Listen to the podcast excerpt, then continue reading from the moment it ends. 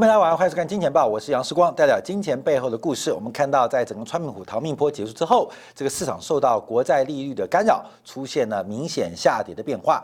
特别这个下跌，呃，这个着重于科技股泡沫的破灭。可是对比的是道琼指数，包括德国法兰克福指数，昨天晚上更是创下了。历史新高，所以我们看到这个科技股的泡沫破灭，可是包括了传统产业，包括了工业啊类股，包括了金融业啊这个个股股价。包括类股指数却是不断的一个攀高发展。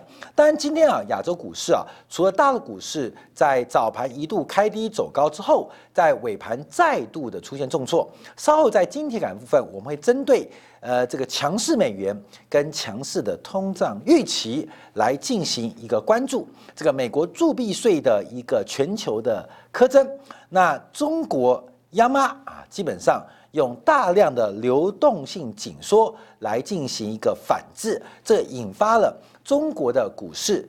还有大陆的房市出现了明显的价格压力。那我们今天先把这个呃美国科技股跟传染股的一个互动关系来进行说明。好，从 FANG 包括从特斯拉做关注，都出现明显的下跌。这一次啊，我们看到全球市场很特别，包括了美元创下三个半月新高，虽然今天快速拉回，黄金创下九个月新低，可是铜价。却不断走高，铁矿石今天打到跌停，可是美国的大豆却在昨天晚上创下七年新高。科技股大跌，可是金融板块却出现大涨。所以在这个市场当中，目前不管从工业原料到贵金属，到货币到股市的结构当中，都出现了一个多空混杂的局面。那到底今天晚上？美国科技股跌升的反弹，从我们录影当下，美国科技股指数，呃，在电子盘当中已经反弹了百分之二，跌升真的能够反弹吗？在台湾的外资啊进行期货跟选择权操当中，连续两天做空减码，却在今天台北股市开低走高之际，出现了反常的。加码空单的举措，那这要怎么做关注？好，我们看美国股市，目前纳斯达克指数基本上头部是已经确认了。从跌幅满足做计算的话，呃，之前我们在应该是上礼拜提到纳斯达克短线、日线跌幅满足啊，可是它破线之后啊，基本上。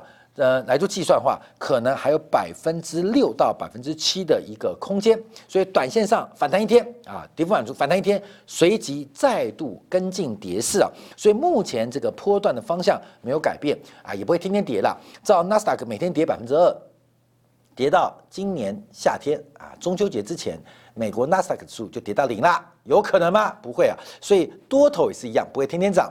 那空头更不会天天跌，所以这个反复的过程值得大家持续的来做关注跟一个追踪啊。好，我们看到科技股大跌，特别是这一波泡沫最大的，包括了半导体的产业，跌幅非常惊人。从这个超维到 NVIDIA，包括了台积电，都出现了明显重挫的变化。全球下一波的资本支出跟资本竞赛都落在半导体当中。所以我们看到第一个从资本支出的。关注这个可以看到，未来在二零二五到二零三零，甚至到二零三零之后，半导体产能大举的开出，会有什么样的景象？特别包括欧洲的半导体产出要拉高一倍，那美国更把半导体的制造作为一个产业的重中之重的核心，所以使得半导体族群这次是泡沫首先破灭的一个呃这个方向。好，但这个都不是美国科技股大跌的一个主要原因。我们都知道。美国国债利率大幅的走高，引发了科技股大幅度的回调，通货膨胀的预期引发全球资产价格大幅的波动。所以在昨天晚上，我们看到道琼指数正在挑战前高，那前高就是历新高。假如把道琼指数对除纳斯达克科技股指数，会发现一个非常微妙的一个变化：道琼指数除以纳斯达克指数，已经创下七呃去年六月以来的新高。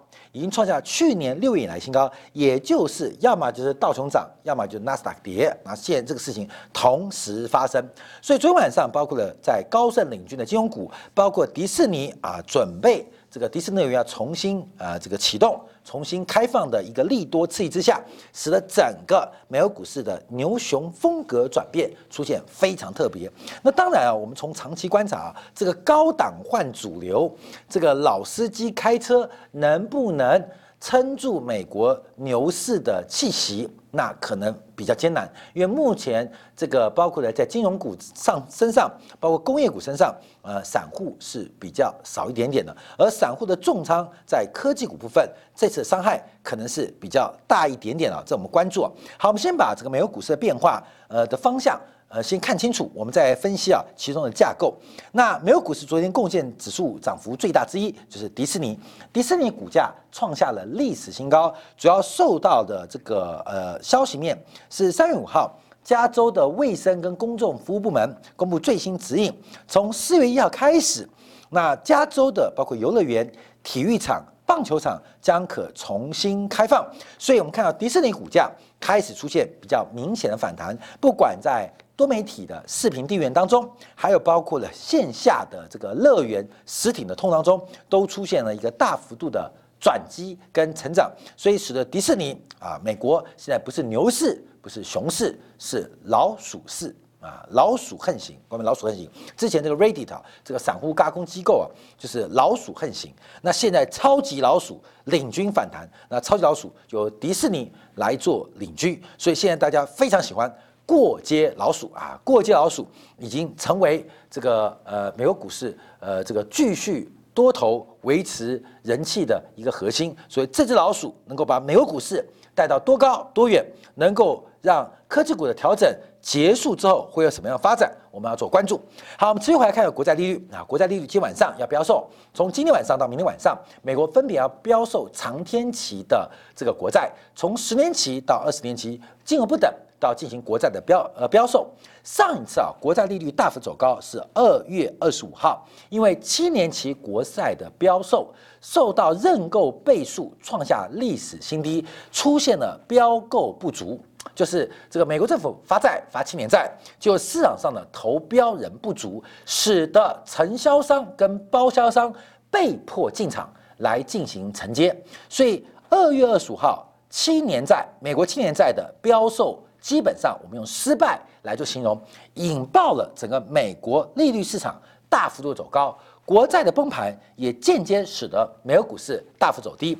我们光看昨天三八妇女节啊。这个科技股真的很三八，包括了苹果一天市值就蒸发了八百亿美金，Google 六百零五亿美金，特斯拉蒸发了三百三十五亿美金，所以总共啊，这个美国股市啊，特别是纳斯达克指数啊，过去这一两周就蒸发掉了一点六兆美金，所以拜登那边要发一点六兆啊，他一点九兆了，因为美国财政部现在说一点六兆要发掉，那这边啊才刚刚要发一点九兆啊，这边啊纳斯达克指数就赔掉了差不多。一点九兆的金额啊，说这几周啊，我们看到美国科技股跌幅是非常非常大。好，为什么我们把这张图摆在一起做对比啊？关面我们就要跟大家报告，通货膨胀的预期，利率走高，为什么对于科技股伤害那么大？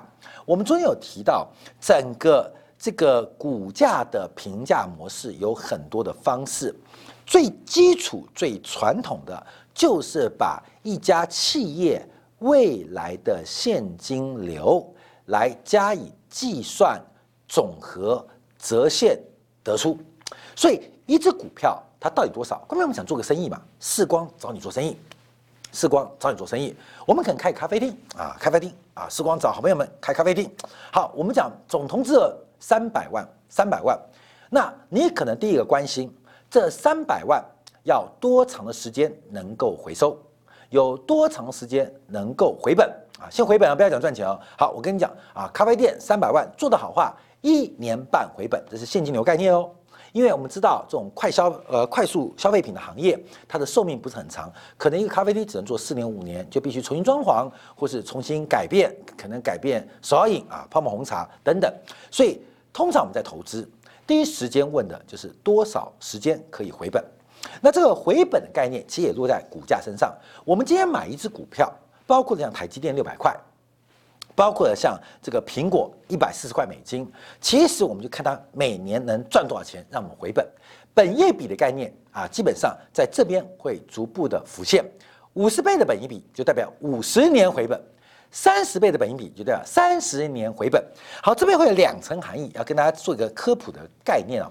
第一个，这个回本为什么你买一只股票五十年回本的投资你还要做呢？因为它会成长，它并不会按照今年的现金流量来估算，它可能明年涨三成，明年成长一倍。本来五十年可以回本的，因为它盈余或现金流成长一倍，变成二十五年回本。对，没错嘛。本来五十年回本的，会变成二十五年回本。假设它成长五倍的话，它变成十年就回本啊，没错嘛。本来五十年回本，但它盈余现金流成长五倍，就变成了十年就回本。叫它成长二十倍的话，哦，两年半回本。所以啊，在我们鼓励的这个鼓励，包括评价模型啊，这个股价的评价模型当中，我们有要把折现的概念带进来，我们这很重要。所以我们投资一个股票。到底用多少的代价来进行置换？等一下，我们把市盈率、本一比再跟国债的市盈率、本一比做比较。那这个比较有分成两种变化。第一个，我用五十倍来追高啊，五十倍来追高，主要原因就是它带有成长性，它成长不仅呃这个快，而且持续性够强，所以会缩短我们的 duration 啊，就是到期日的概念。所以股票的诱因。成长股诱因就是它本身自带成长性，会使我们投资的周期，就所谓 duration 啊，这个持久期，大陆叫久期啊，会缩短。那这种缩短的配置，基本上会是很多一般投资人的最爱啊，因为投资人 duration 一缩短，代表资本利得发生的可能性变高，资本回收的几率变大啊。基本上有两种解读，但同样意义啊。所以这个成长率它有个 duration 的概念，成长率越快。Duration 会缩得越长，就是回本的时间会变得更快。所以五十倍五十年没有，它成长率高，它可能五年八年甚至三年五年就回本。好，各位，一个是成长率，第二个这成长率之外，这是看到你的资产报酬率的成长哦。那另外资产负债表，每个人都有资产负债表。你今天买花买，就是代表用你的资产做置换，也有可能是杠杆用负债换资产。所以很重要是资金的成本。或资金的机会成本，资金成本就是我借钱或杠杆来扩充资产，资产负债表同步扩张。另外一种是资产置换，我本来就没有负债，可是我手上的现金很多，所以用现金换股票。那两种。负债来支撑资产，那就有负债的资金成本，要加权资金成本啊，这个另外再说。那另外是资产换资产，那就会出现一个资金的机会成本。不管是真实的负债资金成本，还是资产置换的机会成本，它都有成本。而这个成本就是所谓的折现率。所以资产的增长，资产的增长。叫做成长率。那资产背后资金成本可能是负债成本，可能是资产的机会成本。基本上那个成本就是折现率。这个世界就是折现率跟成长率在做竞赛跟拉扯，在做竞赛跟拉扯。这个机会成本，今天时光投资咖啡厅要三百万，可能要一年半回本。可另外一家机会。啊，这个三百万可能八个月就能回本，这时候出现机会成本，那为什么我还要投资时光的咖啡店呢？我为什么不投资金汤力的酒馆呢？所以就有个改变，叫机会成本概念。而这些机会成本除了成长率之外，还有成本的折现率。所以我们看到，光是折现率的改变，就会使得很多的成长率被冲销跟被抵消，被冲销跟抵消，尤其。长期的物价上涨的预期，会使得成长率碰到折现率的矛盾跟冲撞变大，让科技股出现非常大的一个波动，非常不稳定的估值。所以，关键为什么科技股，尤其成长股？那么容易受到通货膨胀预期或市场利率走高的影响。后面我们大概讲的也很清楚啊，就是让大家了解到一个成长率，一个折现率。过去零利率环境，你不用管折现率，你只要管成长率。成长率你要编多大的梦，那这梦能不能成为理想，并且现实，那是另外考量问题。可是至少你不用考虑你资金的折现率。可是成长率一年、两年、三年，必然边际效益。边际报酬递减，这是必然发生的啊！这是经济学环节必然发生的。可是我们以前这几年没有考虑到的资金的成本，却不断的走高。这回到学院当中，就是边际效益绝对递减，而边际成本来到一定的一个总效益的转折当中，它会不断的提高。那这个成长率跟折现率的拉扯当中，就诱发了成长股的大幅走低，大幅走低。好，那后面我就想说，那为什么银行股、传染股难道就没有折现率的压力吗？难道就没有折现率的压力吗？我们就要观察啊，因为成长股当然有。折现率的压力，可是因为传统产业它的资本周期跟商业周期比科技股来得快，比科技来快。我们以手机为例，可能一年两年就呃这个换机了。可是钢铁厂的折旧是十五年做个周期，航运板块一艘货船它可能是十五到二十年的折旧周期，这都是规定的。那什么原因呢？就是他们的商业周期可能。会出现一个非常特别的变化，随着物价走高，物价走高，他们这个行业的成长率会跟折现率同步扩大，会属于同步成长。所以，我们看科技行业，高科技的东西是越做越精密，价格会越来越低或持平，有时候是降价，有时候是呃加三、加四、加油添醋，就是设备越来越强大。所以价格不变，可能一只手机永远就是一千两百块美金啊，苹果手机。可是会越加越多东西，那毕竟也在降价。可是传统产业也好，金融业也好，分成两面相。传统产业的收入很稳定，可是会随着物价走高，收入增加。就像最近的航运股一样啊，这个航运股现在维持高档，大陆航运股已经崩了啊，台湾航运股还在撑。好，这个航运报价走高，它随着物价走高，它的收入会增长，它没有数量等级的改变。它只有价格定位啊，价格演变影响到收入，很多周期股、工业股都是如此。所以基本上这些传统产业的现金流量跟通货膨胀或通膨胀预期是高度正相关，是高度正相关。所以油价涨。啊，基本石化公司就涨，为什么？因为它的设备早早就已经盖好。可是随着油价走高，它的收入会水涨船高；油价走低，通货紧缩，它的收入会越来越差。所以他们的成长基本上跟物价上涨高度捆绑。所以为什么传统产业股基本上看到它反而在通货膨胀预期当中会算船高？为什么？因为它过去的投资透过折现的概念，它未来的成本会越来越低，所以物价走高对于重资本支出的产业可能会是一个诱因啊，物价走高可能是一个诱因，可能是一个利好，反而不是个利空。所以成长股跟价值股在现金流的计算方式、成长率跟折现率本身格局不同，格式价格不同，所以产生非常大的变化。那就类股。主要是赚利差的，所以随着美国利率走高，尤其长天期利率大盘高，短天期利率游资过剩越越低，出现了一个非常大的套利空间。观众朋友，我还每次讲到，你今天做房贷、做按揭，最起码二十年，最起码三十年，可能二十年、三十年的贷款很多，可是你去银行存钱，最多顶天三年期的定存，你有发现一个猫腻，就是银行跟你收存款。最多到三三年，可能你连半年都不想存，存三个月啊，一个月啊这样存。可银行借你钱，一借就借十五年，借二十年，借三十年，那发生什么事情？越借越远，存越久，利率越高。借越短的存越短，利率越低，银行赚这个利差叫净利差的关系。所以随直率曲线变陡，使得我们看最近金融股，包括消费金融，包括批发金融，都出现了一个非常明显的一个上扬的变化。所以我们可以解释为什么直利率跟通货膨胀预期会使得成长股跟周期股出现风格转变的过程。这有学理做基础的啦。所以关键有学理做基础，所以我们常讲哦，宏观分析。具有预测能力，技术分析啊，尤其指标分析哦，只有解释能力。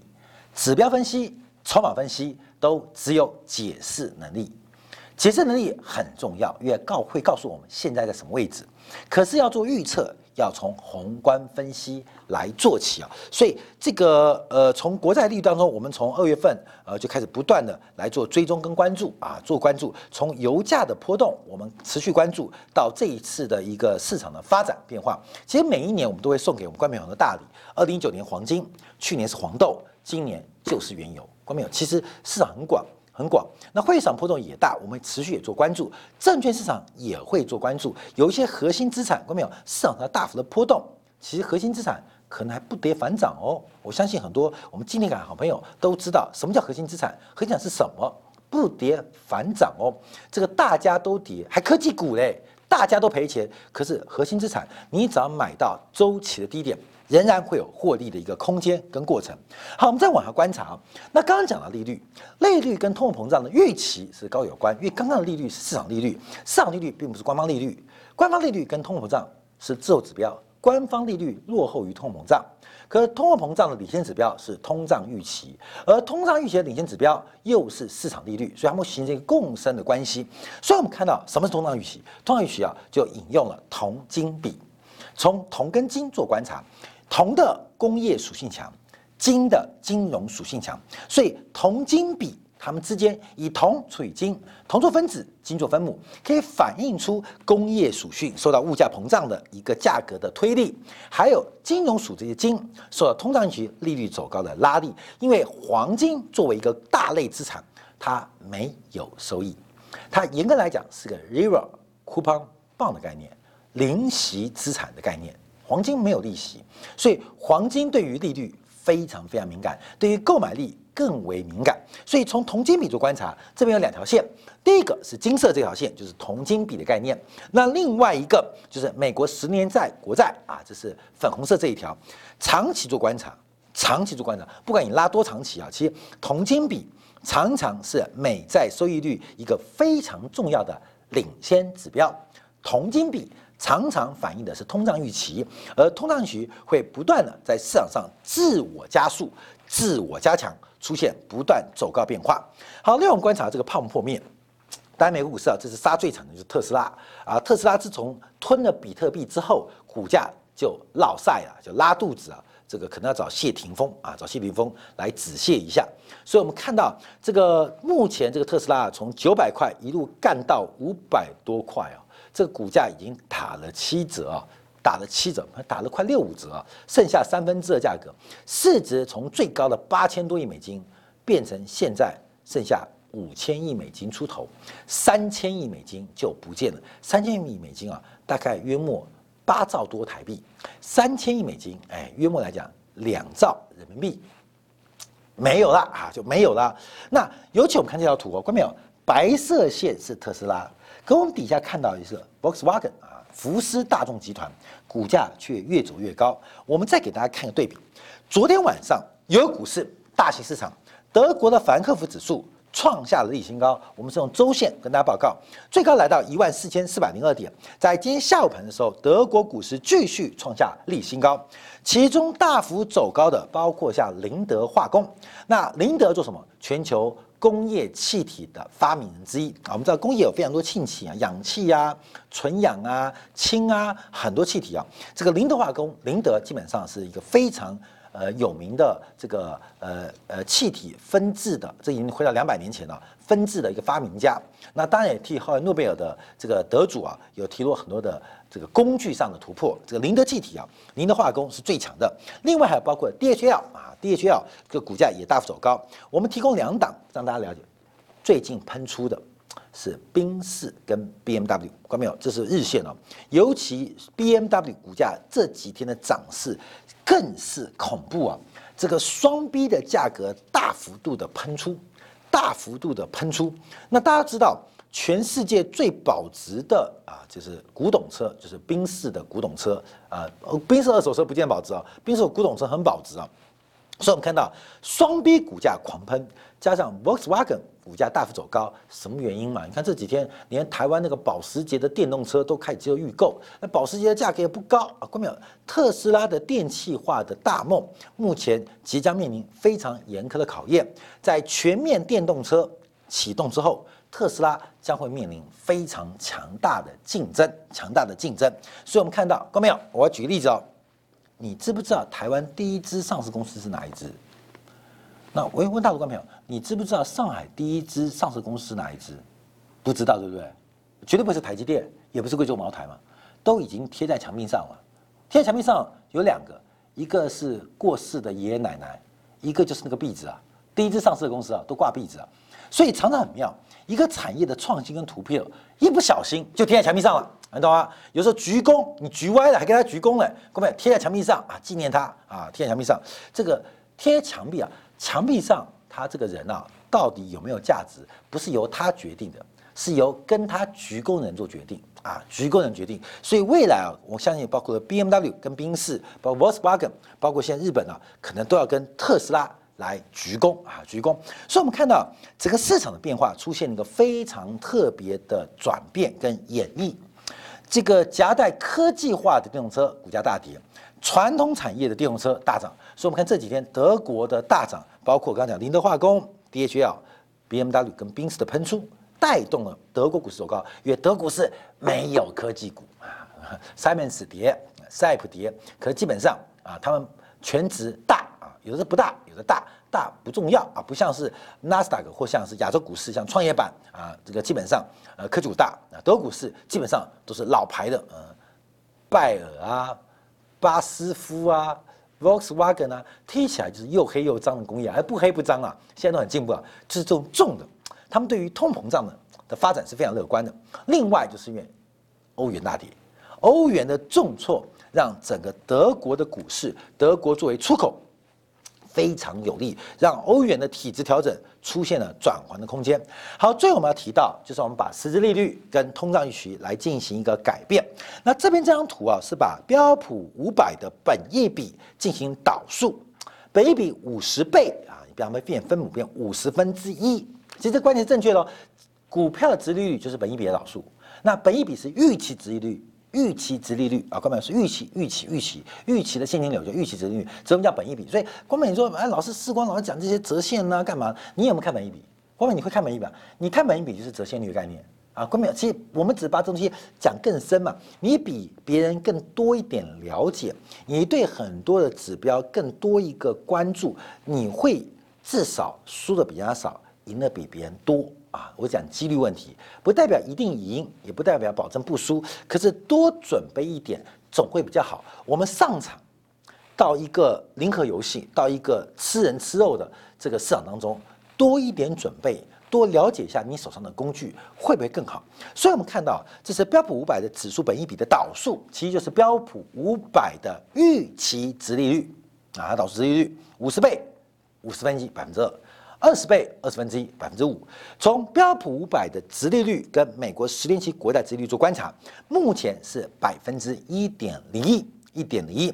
那注意哦，美债利率是当下的名目利率，而标普五百的本益比是预期本益比啊，这中间的差距就会反映出通胀对于市场上这个价格偏好的改变。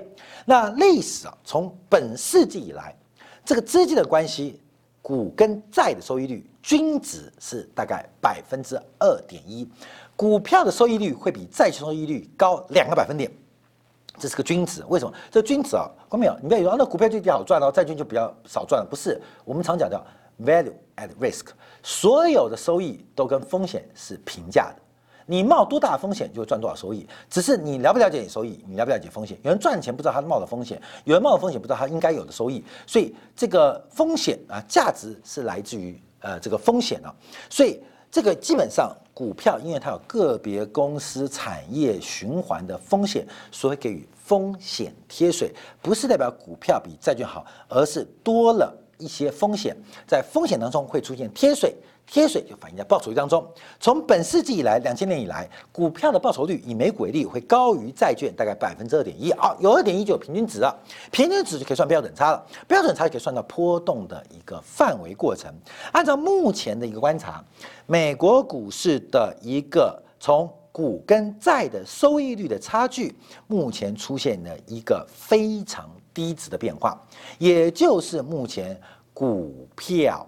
债券收益率过低，为什么？因为股票的本益比过高，股价太贵了，债券太便宜了，出现了一个非常大的一个转折的变化啊，转折的变化。那从历史经验做观察，在整个股债泡沫低于标准差一个标准差，常常是股市修正的开端，甚至是波段或是金融风暴的开始。所以，没有股市会不会反弹？熊市反弹最凶最急，牛市修正最让人家胆战心惊。而这个反弹之后又会如何？从市场上风向的改变，在二零二一年。债务风暴的热身秀当中，就已经戳破了某些泡沫的轨迹，提醒大家特别做关注跟留意。好，非常感谢大家收看，稍后我们会针对这个强美元跟强通胀预期，耶伦怎么讲？